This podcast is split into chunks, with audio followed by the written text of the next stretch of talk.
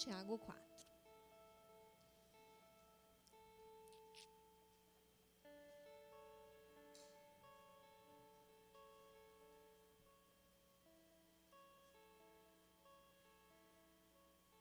Podemos? Então vamos lá. Começou. Tiago 4:4. Adúlteros, não percebem que a amizade com o mundo os torna inimigos de Deus? Repito, se desejam ser amigos do mundo, tornam-se inimigos de Deus. O, agora o 5. O que vocês acham que as Escrituras dizem, querem dizer, quando afirmam que o Espírito colocado por Deus em nós tem ciúmes? Fecha seus olhos, vamos orar mais uma vez. Senhor, nós te agradecemos por tudo que o Senhor já fez aqui nessa noite. Agradecemos pela tua presença. Agradecemos pelo teu Espírito Santo que está aqui. Sabemos que o teu Espírito é quem vai falar conosco nessa noite. Sabemos que o teu Espírito que habita em nós é quem nos transforma e é quem nos molda, quem nos convence do pecado, da justiça e do juízo. Não são pessoas, e eu te louvo por isso, Deus. Porque eu sei que aqui eu não sou nada, a não ser um canal.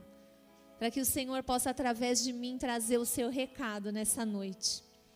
E o Senhor já começou essa noite dizendo que o Senhor tem ciúmes de nós. E é nessa verdade, Senhor, que nós vamos receber a tua palavra nessa noite sabendo que se o Senhor tem ciúmes de nós, é porque nós somos alguém importante para o Senhor. E nós te louvamos por isso, Pai. Por isso eu quero declarar nessa noite que a tua palavra diz que ela não volta vazia, mas antes ela vai e produz o fim para qual ela foi destinada. E nessa noite, palavra de vida está sendo lançada nesse lugar. E nós sabemos que ela não voltará vazia. Toda a terra seca nesse lugar, nessa noite, vai começar a frutificar. Toda a terra seca nessa noite vai ser regada pelo teu espírito. Toda a terra seca, toda a terra que achava que não poderia mais produzir, a tua palavra vai, vai encontrar, vai adubar, e o teu espírito vai regar, e nós veremos vida e poder e virtude saindo desse lugar. Aqueles que estavam mortos em qualquer que seja a área da vida deles, nós veremos vida na área emocional, na área financeira, na área ministerial. Seja qual for, Senhor, a área seca, a terra seca que entrou hoje aqui, vai sair desse lugar adubada e regada pelo teu espírito.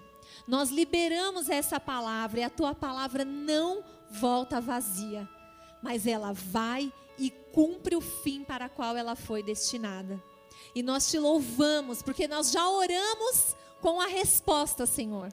Nós já sabemos que o Senhor fará, porque a tua palavra diz que o Senhor fará. E nessa noite nós só viemos fazer uma coisa aqui: receber, crer e agradecer. Nessa verdade que nós vamos andar nessa noite nós viemos aqui receber, crer e agradecer. Em nome de Jesus. Amém. Pode aplaudir o Senhor.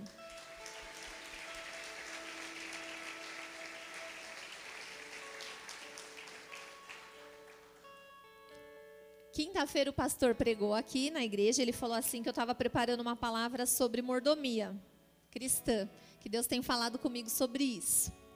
E eu estou preparando mesmo mas estou preparando ainda. Porque hoje Deus mandou eu falar outra coisa. E quando eu li hoje Tiago 4, o versículo 5 que diz: O que vocês acham que as Escrituras querem dizer quando afirmam que o Espírito colocado por Deus em nós tem ciúmes? Dá uma cutucadinha aí quem dormiu na oração do seu lado e fala assim: Sabia que Deus tem ciúmes? E Ele tem ciúmes de você. Quem aqui já foi ciumento, gente? Seja sincero. Tem alguém que foi ciumentão aqui? Tipo aqueles loucos? Sério, gente? Vocês eram que nível? Tipo aqueles nível assim. Eu não tô com ciúmes. Tipo, disfarçando. Eu fiquei procurando hoje na internet umas coisas de ciúmes engraçadas, mas eu falei, meu, não vou passar, porque é umas coisas muito pesadas, né? Tem uns, uma gente que é meia doida, né? Aí tinha uma fotinho de um gatinho, assim, só tinha um olhinho de um gatinho e um papelzinho na boca dele, assim, com um sorriso, né? Eu disfarçando meus ciúmes. Tipo, sorriso na frente, né? Tipo, ele devia estar tá assim, né? Por dentro. Vocês eram desse nível, tipo, que fica ligando, fica, meu, onde você tá? Com quem você tava falando? Né? Vocês eram desse nível aí? Gente, eu nunca fui ciumenta, sabia? De verdade. Não me venha com esse, com esse olhar aí. Você que era ciumento. Eu falo que eu casei pela misericórdia de Deus. Porque o Fábio, Jesus amado, ele era muito ciumento, gente. Eu descobri que é de família, os irmãos dele é tudo igual. Eu falo, Senhor, misericórdia. Era, ele era, porque agora ele é uma bênção, aleluias. Uh! Vou, posso contar, amor? Eu gosto de contar nossos causos de família. Quando a gente começou a se conhecer e tal, ele falava assim para mim. Ah, eu era, eu era do mundão, né? Antes ele veio lá do berço evangélico, né, e tal. E eu era muito doida do mundo. Aí cheguei na igreja com aquele mesmo jeito, né, do mundo. Oi, gato, querido, abraçava, beijava todo mundo. Aí comecei a conhecer ele, né? Aí ele falava, meu, você tem que se comportar. Daí eu, ai, como? O que, que eu tenho que fazer? Não sabia. Meu, tem que cumprimentar os meninos assim. Eu, ah, tá bom. É tipo mó estranho para mim, né? A pessoa que está lá acostumada. Mas melhorou, graças a Deus, né, amor? Ufa. A gente se deu bem. Nossa, é verdade. Ele, ele mandava as mulheres da igreja, as que estavam mais tempo, ensina ela como cumprimenta os caras da igreja. Eu falo que ela fica chamando os caras de gato, eles vão achar o quê? Fica a dica, viu, meninas? Você vai chamar todos os irmãos de gato, vai todo mundo ficar afim de você. Mas é verdade, acabou acontecendo mesmo. Um menino acabou confundindo, né?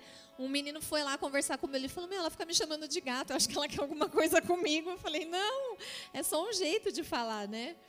Ufa, deu tudo certo. Quer falar alguma coisa? Quer se defender? Não. Então tá bom. Mas eu lembrei dos ciúmes. Eu falei: Meu às vezes ciúmes é ruim, né? Tem gente que é ciumento doentio, né? Não quer deixar fazer nada, não pode olhar para o lado, tem que andar assim. E um pouquinho de ciúme é bom. Quem é muito ciumento tem que vir no NV. Né? É, um, é um defeito isso, gente. É uma coisa que faz mal para você mesmo ser muito ciumenta, né? Mas um pouquinho de, ciúme, de ciúmes é importante, porque demonstra cuidado. Vocês sabem o que, que significa ciúmes? Ciúmes é um sentimento quando você não quer dividir aquilo que você tem com mais ninguém. Então é bom ter ciúmes, não é? Porque você não quer. Alguém quer dividir a esposa com alguém? Não. Né? Ninguém quer. Então é um, bom você ter um pouco de ciúmes. Por que, que é ruim você ter muitos ciúmes? Porque as coisas que você pode fazer a partir desse ciúme que são o problema né, Souza e, e, Renata, que são do NV. Então, se você tem muito ciúme a ponto de você fazer loucuras do tipo, meu, vou ficar ligando, vou lá na casa dela ver se ela tá lá mesmo, que eu não acredito, né? Aí já começa a ser loucura, né, gente? Aí mudou já, né? Não é mais ciúmes. Mas a palavra diz que Deus tem ciúmes de nós. Sabe o que, que isso quer dizer? Que Deus, Ele não quer dividir a gente com mais ninguém. Isso não é lindo, gente? Para para pensar, tem alguém que não quer dividir você com mais ninguém. Ele fica triste quando isso acontece. Ele fica triste se ele te divide com alguém. Eu acho interessante assim, mesmo a gente sendo pecador, né? Mesmo a gente sendo falho, com todos os nossos defeitos, ele nos ama e ele não quer nos dividir com ninguém. E eu acho interessante porque lá Tiago começa chamando aqui, ó, de adúlteros, fala, adúlteros não querem, não Não percebem que a amizade com o mundo os torna inimigos de Deus. O que, que é um adúltero, gente? O que, que um adúltero faz? Ele trai. O adúltero, ele tinha fidelidade, ele era fiel a alguém e ele traiu essa pessoa. Tanto que o Velho Testamento, em vários momentos, Deus compara, né, a nação, o povo de Israel, como uma prostituta, como alguém que adulterou. Deus ele fala isso, vocês estão adulterando, vocês estão sendo infiéis. Mas quando a gente recebe Jesus como nosso Senhor e Salvador, Deus o Espírito Santo de Deus passa a habitar em nós. Então nós éramos pecadores, agora nós somos que santos, separados. Quem aceitou Jesus foi separado do mundo. Olha que coisa mais linda. Você não é um erro. Você foi separado, você foi escolhido. E sabe o que a palavra de Deus diz em Efésios 1? Eu quero que você abra e que se você tiver caneta, você grife aí Efésios 1, 4. É lindo, é lindo, é lindo que você vai ler, essa revelação que você vai ler em Efésios 1, 4.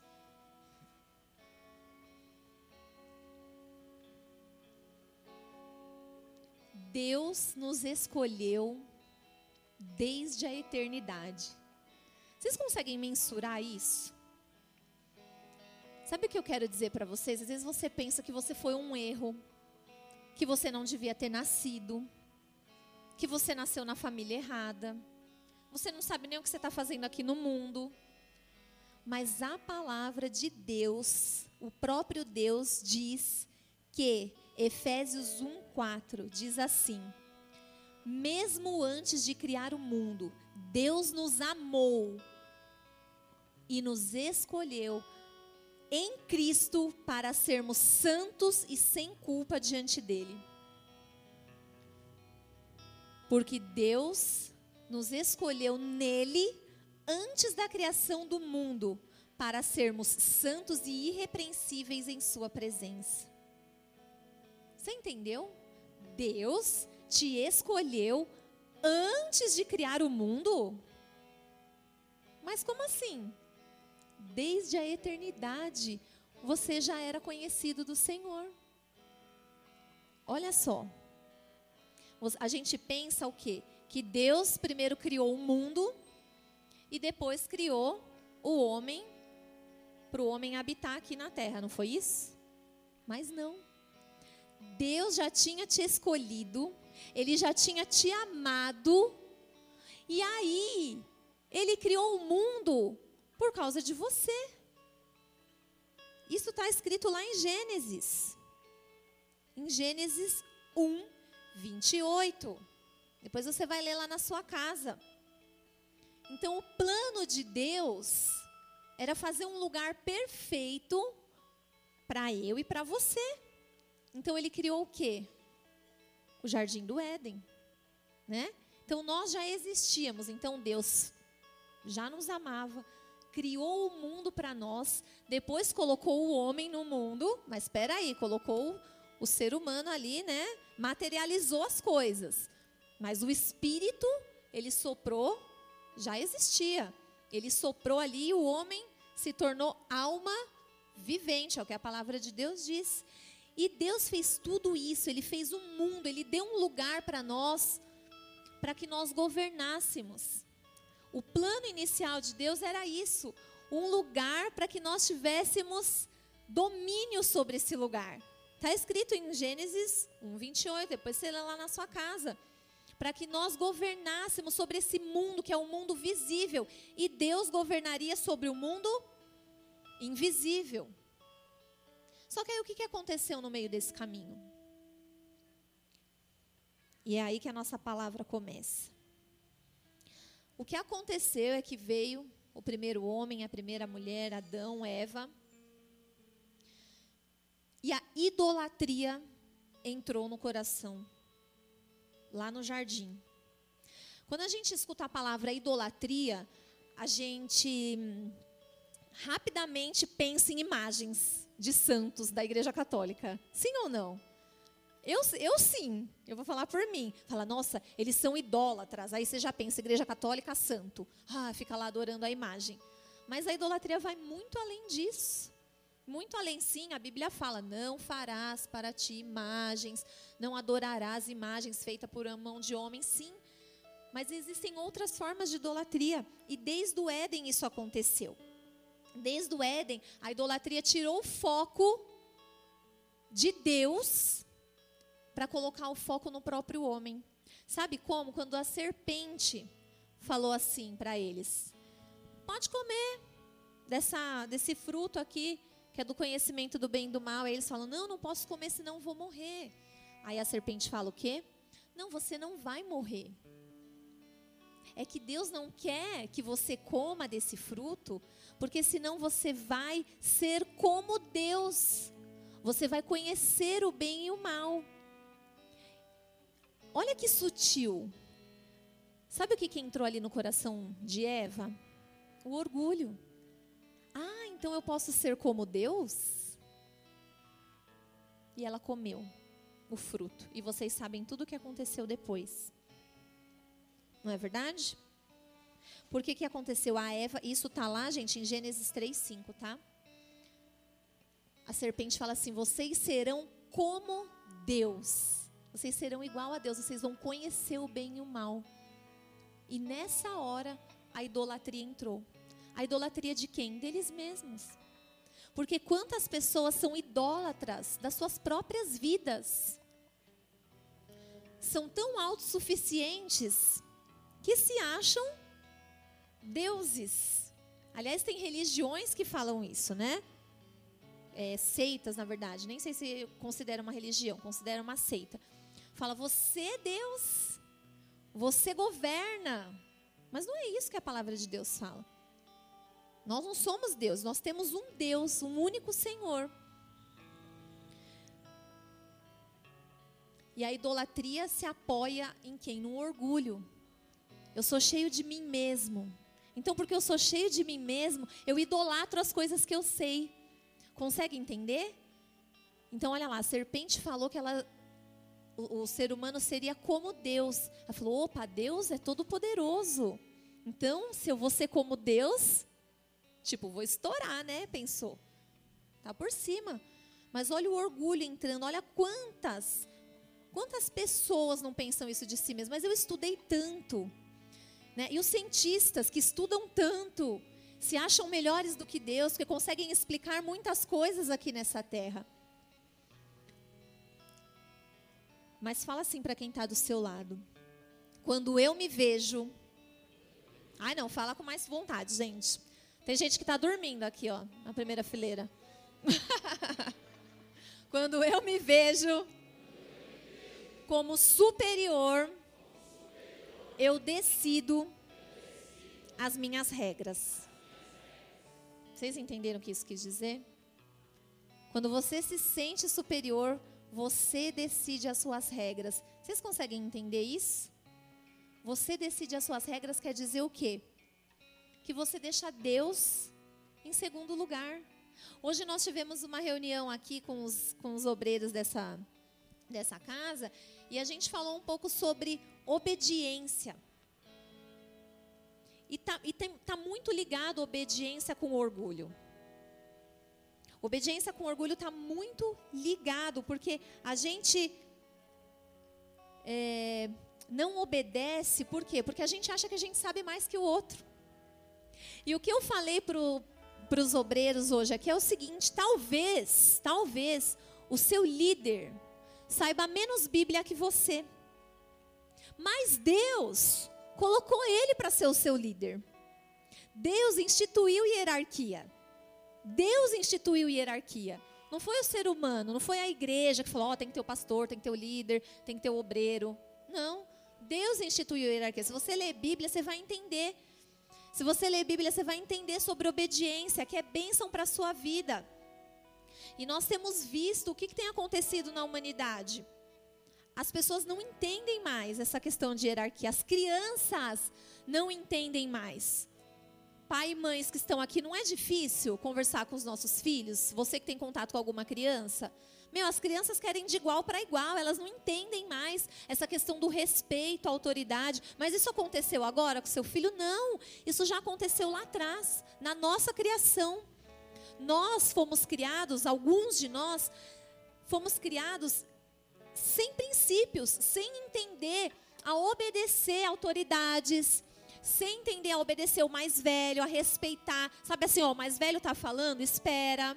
A professora está falando, espera, respeita, obedece. Agora não. A professora está falando, ah, pergunta para ela quem que ela acha que ela é. Está ensinando o quê para a sociedade? Vai obedecer para quê? E isso cai sobre nós. Não pensa que acontece só para quem é professora lá na escola, não. Isso cai sobre nós, nas nossas casas, na igreja, nos relacionamentos. As crianças, as pessoas querem todas estar assim, ó, sem respeito ao próximo, sem amor ao próximo, sem honrar, sem obedecer. E o que isso tem a ver com idolatria? Tudo. Esse sempre foi o plano de Satanás fazer com que a gente não respeite as autoridades, não respeite os mais velhos. As, as autoridades que eu falo não são só os governantes, o presidente, não. Qualquer autoridade. Um avô, um pai seu, alguém da sua família mais velho, na sua escola, uma professora, uma tia, aqui na igreja, as crianças lá no Ministério Infantil. Eu falo, Mariana, tem que obedecer a tia. O que, que a tia falou? Que pode? Então pode. Falou que não pode? Então não pode. Às vezes a gente fica querendo ir lá, né? Tirar satisfação com as nossas próprias. Deixa, o que, que ela pensa que ela é para falar assim com meu filho? Quando você faz isso, você está ensinando o seu filho a desonrar as pessoas. E a desonra tem a ver com idolatria. O que, que o povo de Israel fazia tanto? Ia lá Moisés, subir o monte, buscar a face de Deus, buscar a direção para o povo. O que, que o povo fazia? Um bezerro de ouro. Idolatrava alguma coisa. O povo queria idolatrar. Mas por que, que ele queria idolatrar alguma coisa? Porque ele não respeitava a autoridade de Moisés. Não era obediente. E por quê? Por causa do orgulho. Conseguem entender? Conseguem ou não? Tá difícil a palavra? Vocês conseguem entender que uma coisa está totalmente ligada na outra? O orgulho, por que não? Quem que Moisés pensa que ele é? Ele é melhor? Por que, que só ele pode conversar com Deus? Por que, que ele tem que ser o, cara que vai lá, sobe e fala com Deus? Espera aí, vou resolver. Galera, traz tudo que vocês têm de ouro aí. Vamos fazer um bezerro aqui. Esse aqui vai ser o nosso Deus. Vamos adorar, pedir direção para esse Deus aqui, ó. Deus bezerro. Fala alguma coisa aí, bezerro. O que, que a gente tem que fazer? As pessoas trocaram a verdade de Deus por objetos. E hoje não está diferente. Sabe por que eu falo que não está diferente? Porque faz, sei lá quantos anos que eu me converti, 12, talvez 10, sei lá eu. E na minha época eu tinha os meus bezerros de ouro. Eu tinha, eu vou contar para vocês quem eles eram. Eu tinha cristais, pedras, pedras preciosas, não era nada de precioso, qualquer pedrinha lá eu pegava. Porque as pedras tinham energias. era isso que eu achava. Eu pegava qualquer Isso daqui, gente, para mim, valia um negócio que vocês não têm ideia. Eram minhas pedras, assim, eu punha todas as pedras. E tinha uns gnomos também. Eu tinha tudo isso lá na minha casa. E a minha esperança de vida feliz estavam nessas coisas. Para alguns isso é um absurdo, para outros isso é normal. Porque viveram isso ou vivem, não sei. Mas hoje Deus te trouxe aqui para te ensinar. Amém? Então eu estava lá com as minhas pedrinhas, aí eu, eu dava banho em água corrente, eu punha para tomar sol. Os meus duendes, eu era gnomo ou duende, eu não sei, mas eram uns bichinhos que eu achava bonitinho. Mas quando eu me converti, eu falei, ai, vou ter que te quebrar, desculpa. Pá. Quebrei. É que eles eram bem bonitinhos, assim, de. Sei lá, o material lá que eles eram. Bonitinho, todo pintadinho, tinha vários, assim, eles eram bonitinhos. Eu punha maçãzinha para eles. que falava que tinha que pôr maçã para eles se alimentarem. Gente, ó, a pastora de vocês revelando o passado aqui. Eu sei do que eu estou falando, eu sei. Mas isso é um engano, gente. O que, que aquela pedra podia me trazer de energia? Sério, o que, que aquela pedra podia me trazer de energia? Porque não mudava nada na minha vida. Infelizmente, as pedras a minha mãe resgatou do lixo. Eu fui, não fui muito sábia. Os gnominhos eu quebrei, mas as pedras eu joguei no lixo. A minha mãe falou: Você é louca? Você não quer mais dar para mim? Eu falei: Ai, meu Deus, lascou-se. Agora, minha mãe pegou as pedras de volta. Até hoje eu encontro umas lá quando eu vou na casa dela. Mas a verdade é que quantos de nós, gente, coloca a nossa esperança em qualquer coisa? Eu quis dar um exemplo, mas são muitos. A gente coloca a nossa esperança em pessoas. A gente coloca a nossa esperança em nós mesmos. A gente coloca a nossa esperança no nosso dinheiro, no nosso trabalho, acha que isso vai nos salvar. É isso que vai trazer para nós uma salvação, um alívio. Onde que está a nossa salvação? Em Jesus. Só Ele pode trazer salvação. Não são as coisas, não são as pessoas. E quando eu me converti, Deus me deu mesmo essa unção de quebrar tudo, de jogar todos os postes ídolos que a gente chama da minha casa, na casa dos meus pais, que eu morava lá ainda. O meu pai sempre bebeu muito. E claro, a minha mãe não gostava, óbvio, mas ela tinha miniaturas de bebida. Ela colecionava. Olha, presta atenção, ela não gostava que o meu pai bebia, mas ela colecionava miniatura. E ninguém podia mexer naquelas miniaturas, era o xodó da casa. Só que eu, desde a infância, tomava aquelas bebidas escondidas e preenchia com água. Maldição dentro da nossa casa, queridos. Maldição. Quando eu me converti, eu contei para minha mãe. Falei, mãe, a maioria disso aí não tem mais nada dentro. É água. A minha mãe ficou chocada. Falei, você não me via muito louca lá quando eu era criança brincando de boneca? péssimo, né, gente? Mas. eu nem sei como eu ficava, gente, eu não lembro. De verdade. Eu não lembro como eu ficava, mas. Mas olha só, na infância, Satanás querendo me roubar dessa forma. E olha, olha o espírito por trás de manipulação, porque eu já sabia que se eu preenchesse com água, minha mãe não ia dar falta. Aqueles coloridinhos eu não podia mexer, porque tinha uns que eram umas bebidinhas coloridinhas. Mas as outras eu mexi. Então, quando eu me converti, eu falei: mãe, você não gosta que o pai bebe. Eu também não. Mas está cheio de bebida aqui em casa e tinha umas outras garrafas até grandes. Eu falei: vamos jogar tudo fora.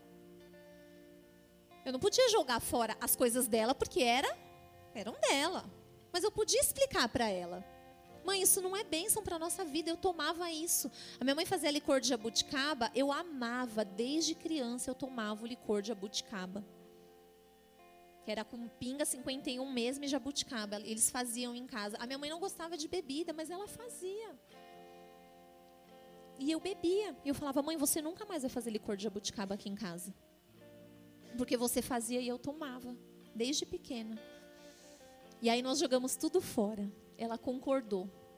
Nós abrimos garrafa por garrafa, desperdiçamos no, na pia e jogamos as garrafas fora. E outras coisas que tinham na minha casa, tá, gente? Muitas coisas. Imagens de santo nós jogamos fora. Eu falei, mãe, você nem crê nisso. Mãe, isso é um, uma estátua, tem mãos, mas não pode te tocar e te abençoar. Tem boca, mas não fala. Tem ouvido, mas não te ouve. É um pedaço de pau, você nem acredita, vamos jogar fora. Tinha uma carranca na minha casa. Sabe o que era uma carranca? Vocês sabem? Gente, era uma mistura a minha casa, tá? Qual a religião de vocês? Não sabemos, até hoje. Ninguém sabe. Tinha uma carranca, que era um bicho, parece um demônio, um negócio assim, ó, de madeira que ficava lá. Mãe, vamos jogar esse treco fora. Negócio feio. Ai, é para não atrair maus olhados. Eu falei, que vai ter maus olhados, mãe? Maus olhados. A pessoa pode olhar torto do jeito que ela quiser. Quem vai nos proteger não é essa carranca feiosa. Nem mosquito ela não espantava. E outras coisas. Meus pais frequentaram um banda quando eu era criança também, então tinha aquelas guias.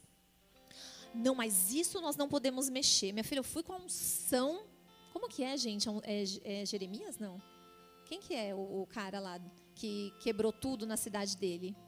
Josias, unção de Josias. Meu, aquele dia foi o dia da faxina lá em casa. Aí fui lá no, no saquinho com os guias. Falei, vamos jogar. Não, isso não pode. Porque as entidades, porque não sei o quê, porque tem que jogar na água corrente. Falei, mãe, não. Falei, isso daqui não pertence mais a nós. Nós vamos jogar tudo fora. E nós jogamos tudo fora. Tudo. Tudo. E a gente começa a entender algumas coisas que às vezes a gente não tem esse entendimento. Às vezes a gente guarda dentro da nossa carteira o trevo de quatro folhas que tinha na minha também. O dólar. Falava, guarde um dólar na sua carteira que nunca vai faltar dinheiro. Claro que não, sempre vai ter um dólar lá. Óbvio, né, gente? Óbvio. Isso é óbvio, mas a gente fica lá, né? se você guardar 100 reais na sua carteira, também nunca vai te faltar 100 reais, vai estar sempre lá na sua carteira. Isso não é sorte, não atrai sorte nenhuma. Isso são superstições que nos afastam de Deus, que tiram o nosso foco da verdade com o Criador. Sal, pata de coelho, ferradura. Era cada coisa, gente, que a minha família vivia a imagem de Cosme, Damião e aquele outro lá do meio que eu não sei o nome. Era tudo essas coisas, tinha lá em casa. Foi tudo pro lixo. Ah, mas porque não pode jogar no lixo? Ah, porque vai ofender. Ofender quem? O Satanás? Então é ele mesmo que eu quero ofender. Joga fora. Deus não divide a glória dele com ninguém. Ele não divide. Deus te trouxe aqui hoje porque ele queria falar isso para você. Porque talvez você tenha na sua casa alguma coisa guardado que você está achando que vai te trazer sorte, mas eu posso te falar, isso está te aprisionando. Você não está confiando no Deus verdadeiro e está confiando nessas coisas. Como eu também confiei por muito tempo. Êxodo 23 diz: Não terás outros deuses diante de mim. Vira para quem está do seu lado e fala assim: Deus, Ele não divide o papel de Senhor da vida dele, na sua vida, com mais ninguém. Então, nessa noite, o Senhor te trouxe aqui para te falar o que é que tem te tirado o foco do Deus verdadeiro. Talvez, e por isso que nós começamos esse culto falando, ele tem ciúmes de você. Ele te ama. E o que, que é o ciúme? Ele não quer dividir você com mais ninguém. Nem com o negocinho, nem com o negoção, nem com a árvore, nem com qualquer outra coisa dessa terra. Não terás outros deuses diante de mim, diz o Senhor. E isso tudo tem a ver com desobediência, tudo isso tem a ver com orgulho, sim. Tudo isso é idolatria. E talvez não seja objeto que você tenha para se desfazer. Talvez seja você mesmo, seu próprio ego, a sua própria inteligência, a sua própria sabedoria. Você é tão bom em alguma coisa que você não precisa de mais nada. Quem conhece um ateu, por exemplo, nós conhecemos um, eles se acham muito suficientes, eles não precisam de Deus. Eles não creem em Deus porque eles são muito bons. Meu, mas quem, quem dá a sua provisão? Quem, né, a chuva? Não. Coisas da natureza, fenômenos da natureza, não acreditam em Deus, acreditam neles próprios, na força do braço deles. E o Fábio já falou isso uma vez, onde ele perguntou para o cara: Meu, e aí se o avião está caindo? Você vai falar o quê, né? Porque geralmente quando o avião está caindo, você fala: Meu Deus! Você clama a Deus desesperado. Fala, meu, fala um palavrão e pronto, morri. A pessoa tão seca, tão vazia, não consegue enxergar. Então, se o orgulho te leva à idolatria, o que é que vai te tirar desse lugar? Quem sabe, quem arrisca?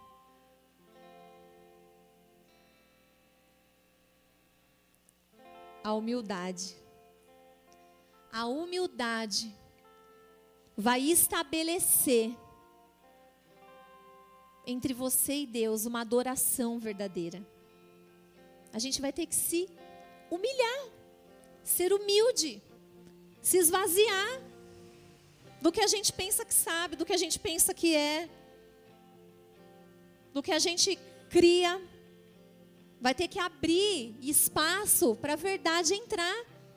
Mas, pastor, a minha vida inteira eu criei nisso aqui. Como que eu vou me desfazer desse negócio? Deus não divide a glória dele com ninguém. Quando você se esvazia, guarda isso aí no seu coração. Quando você se esvazia, você declara que o que você acha ou você pensa não tem nenhuma sabedoria. Se você não souber o que Deus pensa a seu respeito. Se você não sabe o que Deus pensa a seu respeito, o que você pensa não tem sabedoria nenhuma. Isso é se humilhar. Isso é se entregar. Isso é confiar.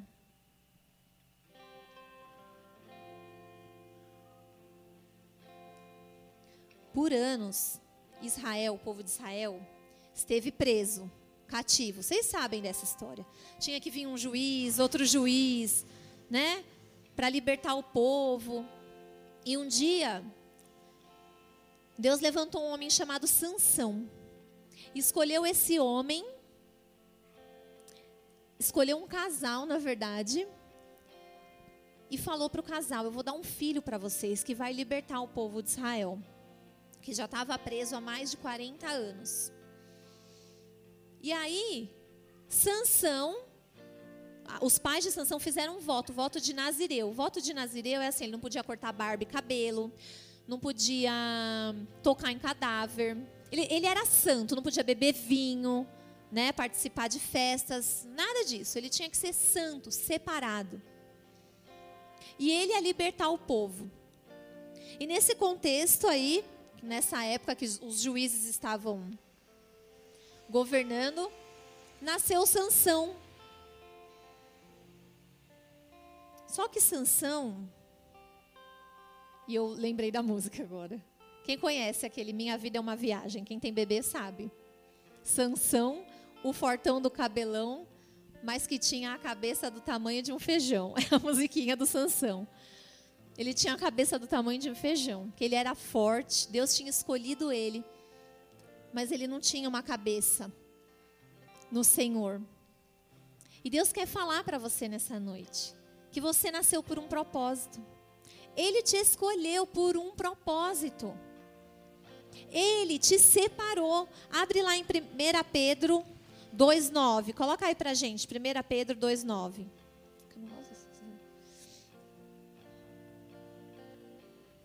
1 Pedro 2,9.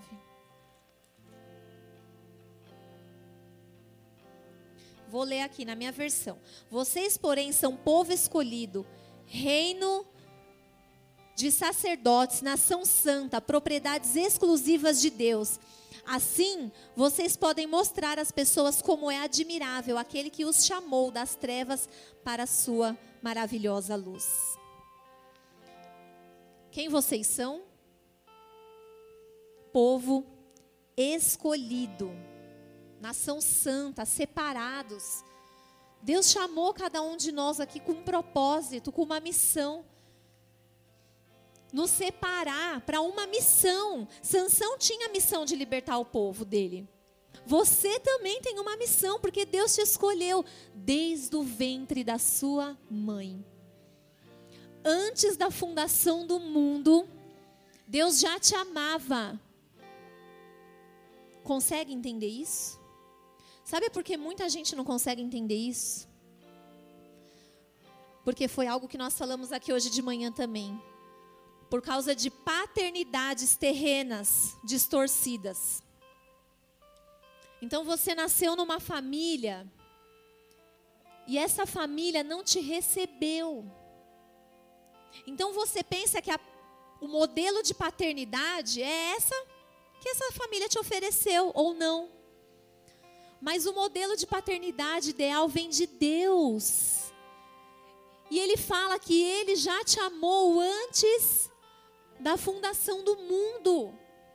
E falar de amor para algumas pessoas é estranho, porque nunca recebeu, porque nunca ninguém falou que te ama, nunca ninguém te deu um abraço de verdade. Hoje eu estava aqui, os pretinhos estavam aqui, e eu só abracei uma criança. Essa criança chorou, chorou, chorou, chorou, chorou, chorou.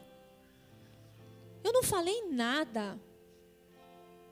Eu só estava ali no espírito adorando. E quando eu cheguei perto dessa menina, dessa pré-adolescente, abracei ela, ela chorou. Quantos de nós não recebemos isso? Quantos de nós fomos marcados desde o ventre da nossa mãe por mentiras do diabo e aí a gente chega aqui nesse mundo e se depara com tudo isso e a gente começa a querer e ídolos, ídolos. Eu vou pôr a minha esperança nisso aqui, porque eu preciso ver alguma coisa. Eu preciso de algo concreto para confiar. Você constrói um bezerro de ouro, você usa qualquer coisa para colocar sua esperança. Mas crer no Deus do invisível parece ser mais difícil para alguns. Sansão, queridos, ele tinha uma missão maravilhosa. Ele foi chamado para ser santo, ele tinha uma força sobrenatural. Mas a força dele não estava no cabelo dele, não. A força dele estava no voto dele. Que voto? Aquele voto que os pais dele fizeram com o Senhor. A força dele estava nisso. Quando ele quebrou esse voto, não é porque Dalila cortou lá o cabelo dele que ele ficou fraco. Quando ele quebrou o voto, quando ele desobedeceu a Deus, ele perdeu as forças dele. E ele não perdeu as forças dele só no dia que a, que a Dalila cortou as tranças dele. Ele já tinha perdido a força dele faz muito tempo. Porque ele já vinha desobedecendo. Ele desobedecia os pais. Ele não podia tocar em cadáver. E a Bíblia conta que ele enfrentou um leão de tão forte que ele era, ele matou o leão com as mãos, foi embora para a cidade dos filisteus, aonde ele tinha que destruir. Ele foi lá e se juntou com o povo filisteu, casou com uma filisteia. Daí, na volta, lá ele estava indo para o noivado, na volta dele, ele viu o cadáver, tinha mel no cadáver. Ele tocou no cadáver, ainda deu para os pais dele comerem. E nem contou para os pais de onde veio. Ele desobedeceu os pais. Ele desobedeceu o voto dos pais. E aí depois, quando ele contou para Dalila o segredo da força dele, que ela cortou as tranças do cabelo dele e os filisteus cegaram ele, ele foi preso. E aí a Bíblia conta que ele matou mais filisteus no dia da derrota dele do que enquanto ele estava vivo. Por que o dia da derrota? Porque aí Sansão ele clamou a Deus por uma última chance. Ele falou: Eu, ramelei na missão, né, Deus? Estou arrependido. Estou aqui preso agora, não posso ajudar meu povo. Os filisteus estão aí dominando. Esses ídolos dos filisteus estão aí dominando. E ele pediu uma chance para Deus. E aí Deus deu uma chance para ele. Então ele foi, se colocou lá nos, nos pilares que sustentavam o templo, onde estava tendo uma festa lá a um deus Dagon, a um ídolo, a um deus com D minúsculo. E ele, Deus deu força para ele, ele destruiu aquelas colunas e aquele lugar caiu, matando 3 mil filisteus, inclusive a, pro, a vida do próprio Sansão. Esses são alguns dos perigos da desobediência. A gente perde a nossa própria vida mas muitas vezes porque nós não sabemos quem nós somos. Porque nós não sabemos a nossa identidade, nós não sabemos ou não queremos ouvir que existe um Deus que tem ciúmes de nós. Um Deus que nos amou, Efésios 1:4, guarda. Efésios 1:5, na verdade, guarda esse versículo. Que diz que ele colocou o espírito dele em você e ele tem ciúmes de você. E hoje você vai sair daqui sabendo que Ele te ama, que Ele tem ciúmes de você, que Ele te amou desde a eternidade e que Ele não divide a glória dele com mais ninguém. Com mais ninguém, com mais nada. Deus falou com alguns aqui nessa noite: vocês vão fazer faxina em casa. Vocês vão fazer faxina. Receba isso. Não tenha medo, queridos, de se livrar do seu passado.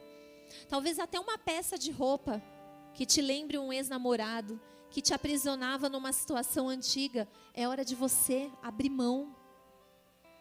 Roupas. Um dia eu recebi de uma moça uma bota linda. É uma bota novinha. Ela falou: Eu guardo isso daqui por anos. Ela já é casada e tem filhos. Ela falou: Eu guardo essa bota por anos, pastora porque eu sei o quanto custou essa bota. Eu não tenho coragem de usar, mas não tenho coragem de me desfazer. E aí ela me deu essa bota, ela falou: "Faça o que você quiser com ela". Porque eu entendi que não me pertence mais isso aqui. Eu não posso ter o meu coração dividido. Deus não divide a glória dele com mais ninguém. Ou você serve o Deus verdadeiro, ou você vai servir esses deuses com D minúsculo que tem boca, mas não fala, tem ouvidos, mas não te ouve, tem mãos, mas não podem te abençoar. Amém? Baixa sua cabeça, feche seus olhos.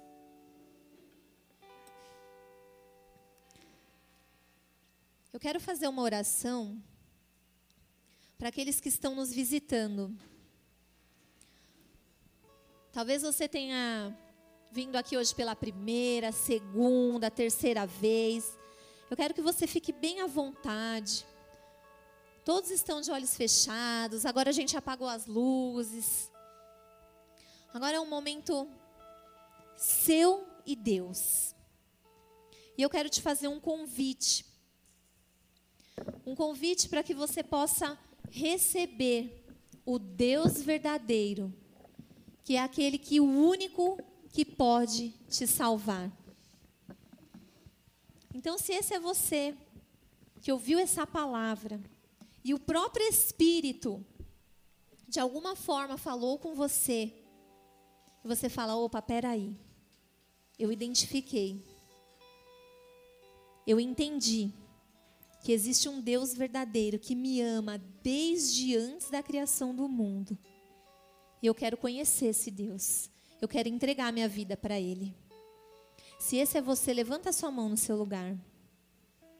Todos estão de olhos fechados, de cabeça baixa. Nós vamos fazer uma oração, entregando a nossa vida a Jesus. Levanta a sua mão no seu lugar, se esse é você, ou se essa é você. Glória a Deus.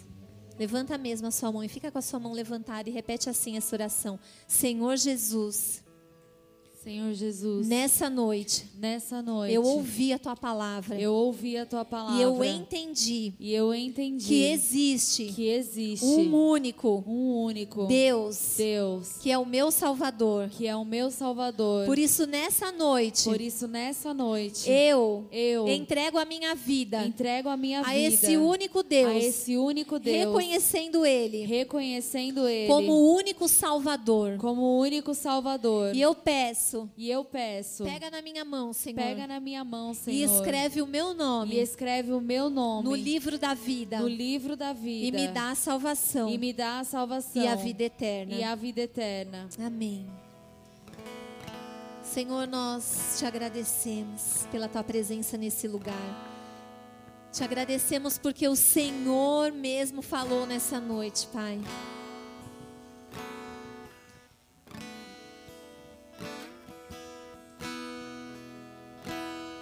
Santo, santo, santo, santo é o teu nome. E eu sei que existem muitos aqui que se sentiram muito incomodados.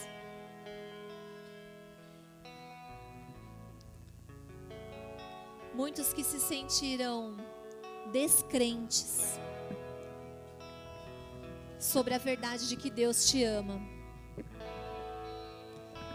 Sobre a verdade de que Deus sonhou com você desde antes da criação do mundo.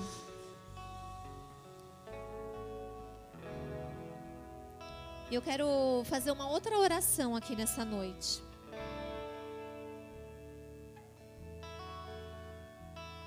É uma oração muito linda. E eu quero que vocês se sintam muito à vontade. Mas Deus vai começar a te trazer a memória que você nasceu por um propósito. Por isso eu queria que vocês pudessem mesmo fechar os seus olhos. Fica bem à vontade aí no seu lugar. Presta bastante atenção com o que Deus vai falar com você nessa noite. Efésios 1 diz que ele te amou antes da criação do mundo. Então agora, o Senhor que te amou desde a criação do mundo, Ele escolheu uma família para você nascer. Ele escolheu um ventre humano para você nascer. E esse foi o ventre da sua mãe. Ainda que você não conheça hoje a sua mãe biológica, você nasceu de um ventre. E agora o Senhor, que te amou desde a eternidade, Ele te colocou dentro desse ventre. E parece estranho, né? Estar dentro de um ventre. Mas o Salmo 139 diz que ele começou a te tecer no ventre da sua mãe. O Salmo 139, que o nosso pastor abriu esse culto hoje, diz que ele te formou no ventre da sua mãe. Então você está lá, dentro desse ventre, sendo formado por Deus. E sabe quem está ali dentro desse ventre com você? Jesus Cristo. Porque é isso que a palavra diz. E você está ali, sendo formado, mês a mês. Parece um lugar confortável para alguns, parece um lugar estranho para outros. Mas a verdade é que o próprio Deus te colocou ali, está te formando, está formando as suas mãos, está formando os seus pés. Jesus está ali dentro desse ventre com você. E sabe o que, que Jesus diz para você? Você é precioso, você é preciosa. Ele te ama. E ele começa a declarar sobre você ali naquele ventre palavras de afirmação. Talvez o mundo fora daquele ventre possa estar confuso. E talvez você consiga escutar algumas coisas que estão acontecendo do lado de fora. Mas do lado de dentro, naquele lugar gostoso e confortável, Jesus está com você. E mês a mês, você vai sendo formado, você vai sendo amado. Jesus está te convidando e te preparando para uma vida do lado de fora.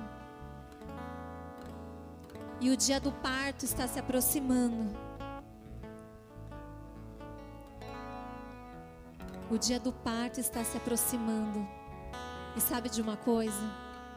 Jesus está ali esperando você, do lado de fora. Eu não sei como foi o seu parto. Se você nasceu de parto normal, se você nasceu de cesárea, se você nasceu de fórceps, se você nasceu num hospital ou numa casa. Mas a verdade é que o dia que você nasceu, Jesus estava ali te esperando.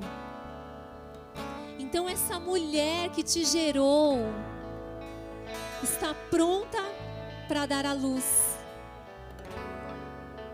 Está pronta, chegou a hora, a hora tão esperada do seu nascimento. E Jesus está ali, te esperando de braços abertos, dizendo: Vem, filhinha. Eu te amei desde antes da formação do mundo. Eu te esperei. Eu estive com você em todos os momentos. E eu não vou te abandonar. Jesus está dizendo isso para você. E está chegando a hora de você sair desse ventre. Está chegando a hora de você deixar esse lugar quentinho. E talvez essa passagem, esse lugar por onde você vai sair, seja um lugar apertado. Mas escute, Jesus está passando com você. Ele está ali, ele está pronto para te segurar. Ele é o primeiro que vai te segurar a hora que você sair. Ele é o primeiro que vai te segurar a hora que você sair. E se você está pronto, chegou o grande momento de você nascer. Jesus diz: Vem, filho amado, vem, filho amado, que eu te espero. Vem, filho amado, que eu te espero. Comece a se lembrar desse dia. Comece a se lembrar desse dia em que você saiu de dentro de um ventre e foi para os braços de Jesus. E agora você saiu desse lugar. E Jesus te recebeu. Ele te recebeu e te deu uma identidade. Ele te deu uma identidade de filho e de filha. Foi Ele quem te recebeu nesse dia. Você é amado. Eu tenho ciúmes de você, diz o Senhor. Eu tenho planos ao seu respeito. Eu te escolhi para um propósito, diz o Senhor. E Ele só te pede uma coisa: obedeça aos meus caminhos, filho. Obedeça aos meus caminhos, filha. Não se desvie, não se desvie, porque eu não divido a minha glória com ninguém. Agora você vai crescer. Agora você vai crescer e talvez você passe por muitas coisas difíceis na sua vida, mas ei, eu te fiz, eu te formei, eu te escolhi, eu te desejei. Essa é a verdade sobre a sua vida. Se você atentamente ouvir o que o Senhor tem para você e obedecer, você irá bem em tudo que você fizer, diz o Senhor. E nós vamos adorar ao Senhor. Nós vamos declarar o amor dele por nós. E você pode ficar à vontade, pode ficar de pé. Mas enquanto nós orávamos, se você não conseguiu enxergar o momento do seu nascimento, se alguma coisa deu errada, se você não sentiu que Jesus estava ali te recebendo, ou se algo tentou te impedir, você pode levantar uma das suas mãos que nós vamos até aí orar com você. Fica muito à vontade. Podem ficar de pé. Podem adorar a Deus. Se você sentiu que você realmente nasceu, que você entendeu o seu propósito, vai ficando de pé no seu lugar.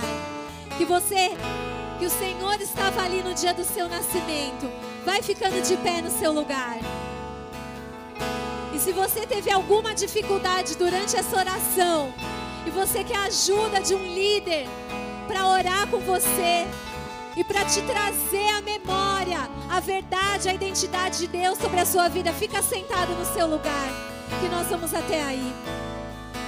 Nós vamos entender que esses que estão sentados precisam da nossa ajuda.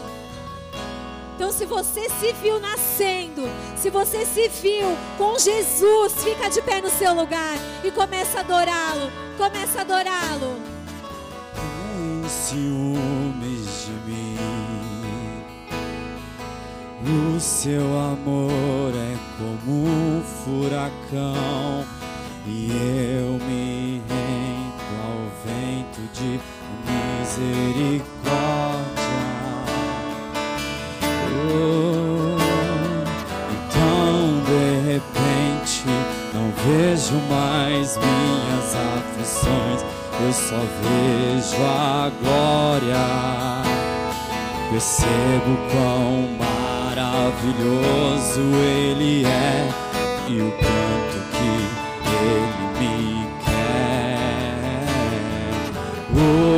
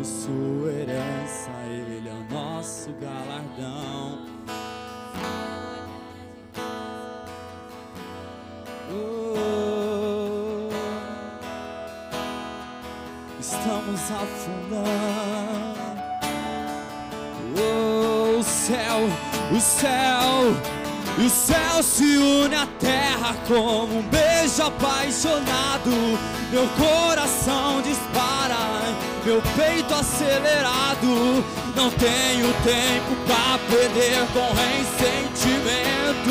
Quando eu penso que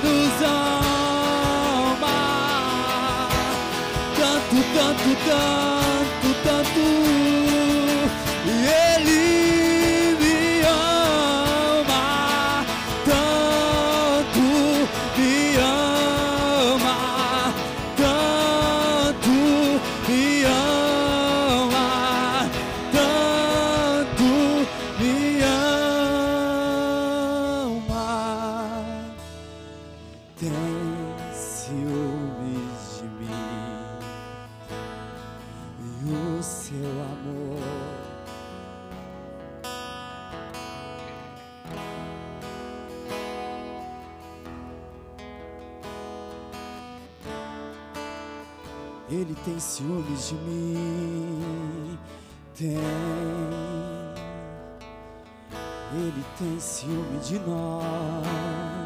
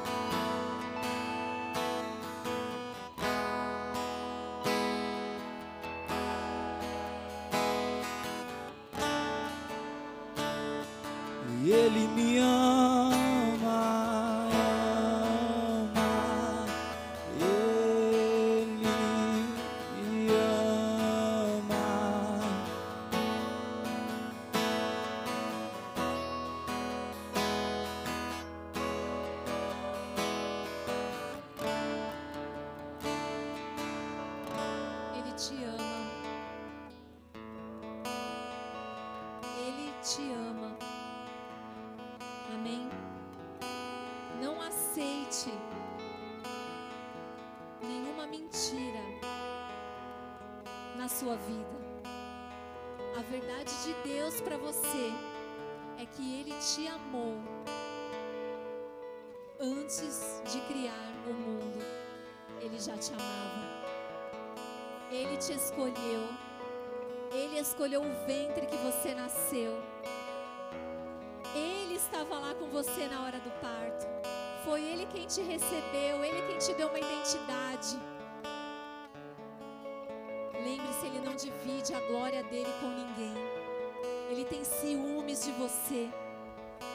Ele tem ciúmes de você. Ele fica triste quando você se afasta dele por causa do pecado.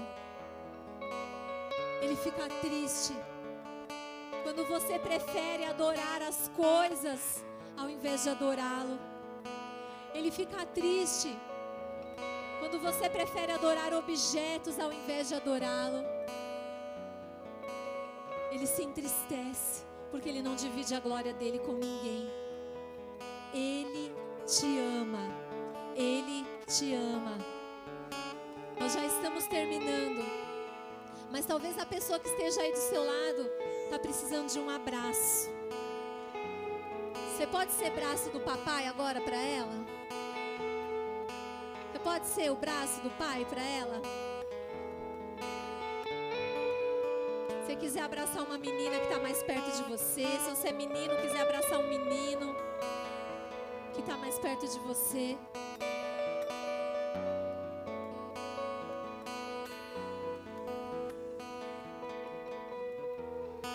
Escolhe alguém que está aí perto de você e fala: Ele te ama. Ele te ama. Ele te ama. Ele te ama. Ele te ama. Ele te ama. Ele te ama. Ele nos amou. Ele tem ciúmes de nós.